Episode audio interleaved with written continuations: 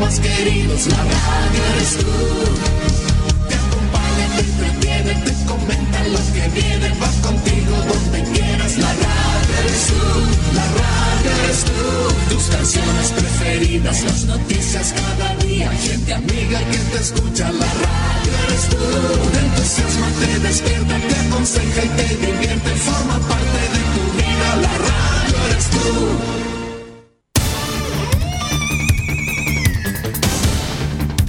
Desde nuestro centro de noticias transmite la red informativa independiente del norte del país. Aquí comienza la edición de cierre de RCI Noticias. Estas son las informaciones.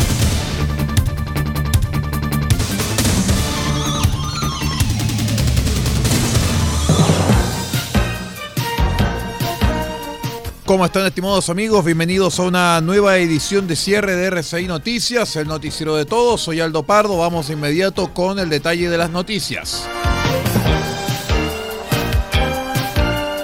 Les cuento que el Ministerio de Salud confirmó un tercer caso de la viruela del mono en nuestro país, según pudo confirmar el Instituto de Salud Pública a través de un testeo PCR.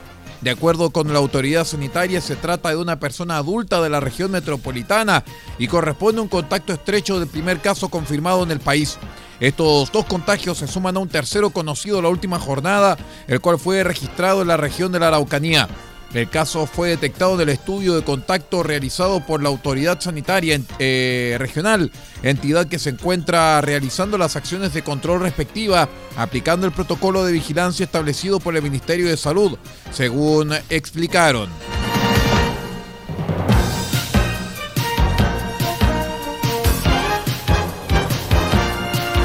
La Policía de Investigaciones confirmó que el misionero chileno Esteban Zambrano, secuestrado en Haití, fue liberado tras el trabajo del equipo negociador. A través de la red de Twitter, la institución informó que tras el trabajo del equipo negociador compuesto por nuestros detectives, liberaron al, chileno secuestrado en Haití. Fue trasladado hasta la embajada chilena. Zambrano, de 32 años, había sido secuestrado la tarde del miércoles 8 de junio en Puerto Príncipe, Haití cuando regresaba a su casa en compañía de su hija de seis, a quienes los captores decidieron no llevar.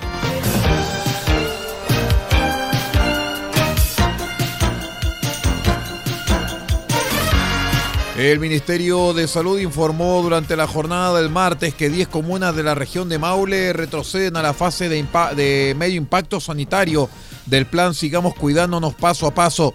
Las nuevas restricciones entran en vigencia desde el jueves 23 de junio a las 5 de la madrugada. El detalle de las comunas que retroceden es el siguiente. Talca, Constitución, Curepto, Empedrado, Maule, Pelarco, Pencahue, Río Claro, San Clemente y San Rafael.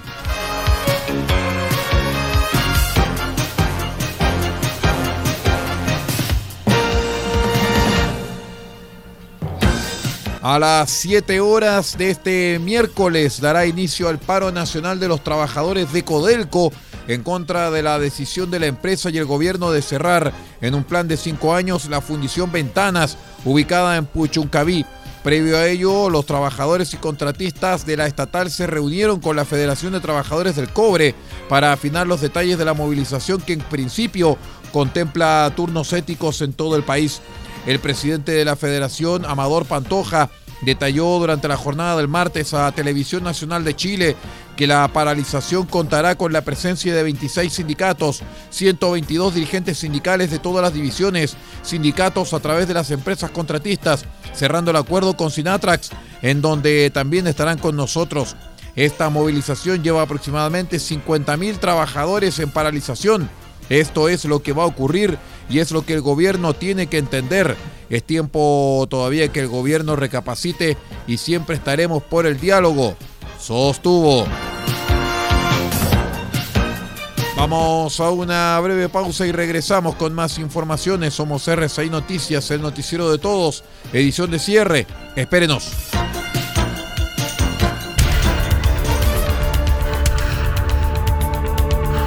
Estamos presentando RCI Noticias. Estamos contando a esta hora las informaciones que son noticia. Siga junto a nosotros. Albayay Abogados, Estudio Jurídico, Asesoría Legal Integral en las más diversas áreas del derecho. Contamos con un equipo multidisciplinario para resolver cada uno de los desafíos planteados en las diversas materias del quehacer jurídico. Contáctenos al correo electrónico notificaciones arroba albayayabogados.cl. Teléfonos más 569 3191 2842 y 522 50 3009. Cuente con nosotros. Albayay Abogados, Estudio Jurídico.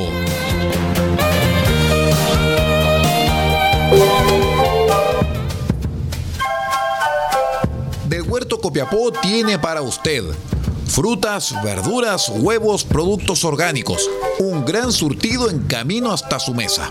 Estamos junto a ustedes de lunes a domingo de 9 a 14.30 y de 16.30 a 19.30 horas.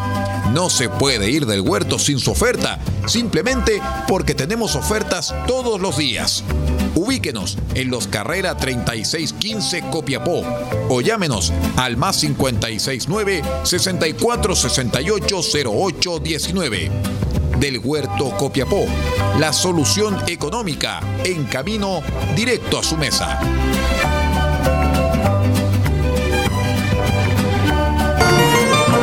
Farmacia Punta Negra los espera en los carreras 5926 con el más amplio surtido en medicamentos para cuidar la salud de todos los copiapinos. Atendemos todos los días de la semana, incluyendo domingos y festivos. Y si no encontramos lo que busca, lo pedimos y en 24 horas lo traemos para usted. Farmacia Punta Negra es atendido por su propio dueño en su única dirección, Los Carreras 5926 y su teléfono es el 52 2 36 99 00. Disponemos además del convenio con la Central Nacional de Abastecimiento del Ministerio de Salud, Cenabast, Farmacia Punta Negra, la forma de cuidar la salud para Copiapó y Paipote.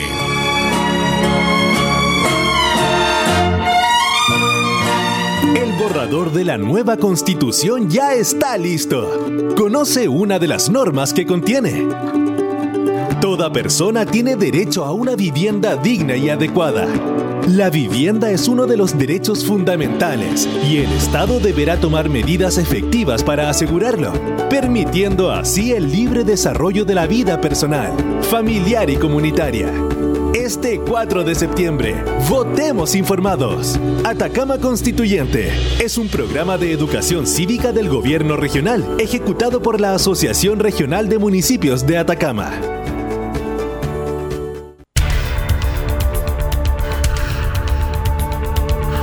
Estamos presentando RCI Noticias. Estamos contando a esta hora las informaciones que son noticia.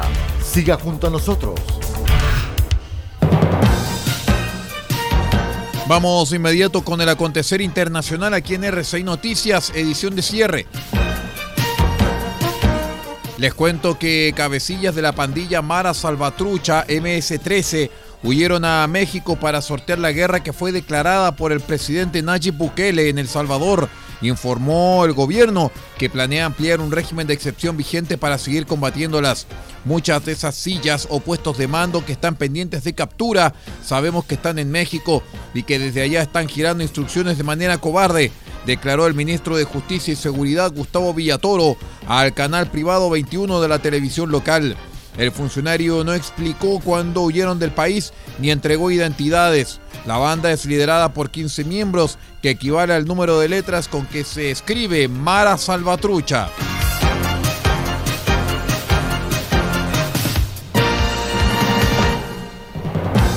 En otras informaciones, Timoshenko, el otrora jefe de las extintas FARC, reconoció su responsabilidad en más de 20.000 secuestros realizados por esta guerrilla en Colombia, en una audiencia ante las víctimas y el tribunal que juzga los peores crímenes del conflicto colombiano.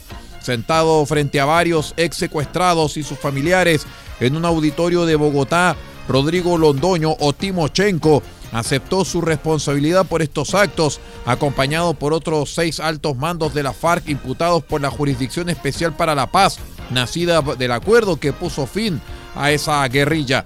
En nombre de los 13.000 sujetos denominados combatientes que firmaron la paz en 2016, el ex eh, terrorista reconoció la responsabilidad individual y colectiva frente a uno de los más abominables crímenes cometidos por esta organización marxista.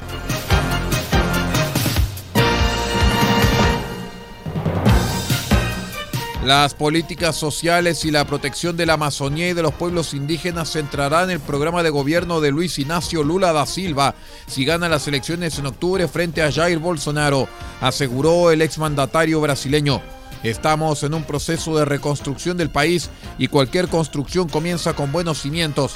Este plan es la base, dijo Lula en un evento en Sao Paulo junto a su compañero de fórmula, Geraldo Alckmin, y líderes de los siete partidos que forman el movimiento Vamos Juntos por Brasil. El equipo de Lula, favorito en los sondeos con un 48% de la intención de voto frente al 27% de Bolsonaro, difundió un documento de 121 puntos con el objetivo de recuperar Brasil tras la destrucción causada por el gobierno del presidente de derecha.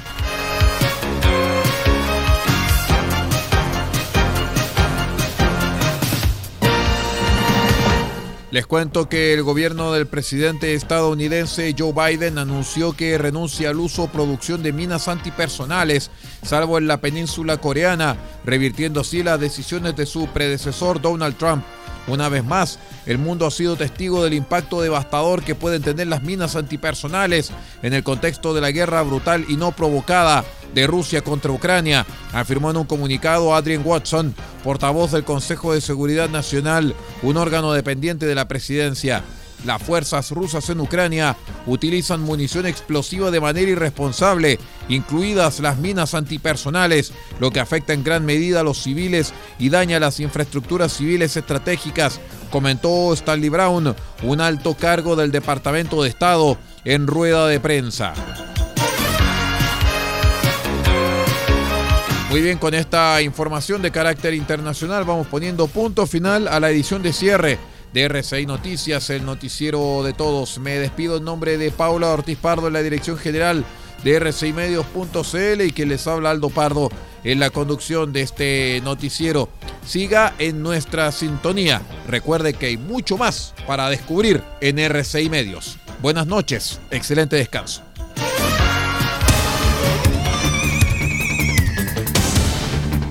Usted ha quedado completamente informado. Hemos presentado RCI Noticias, edición de cierre.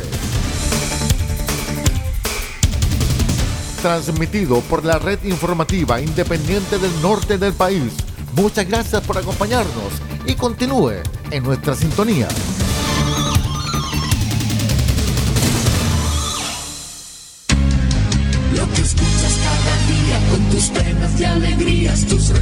Más queridos, la radio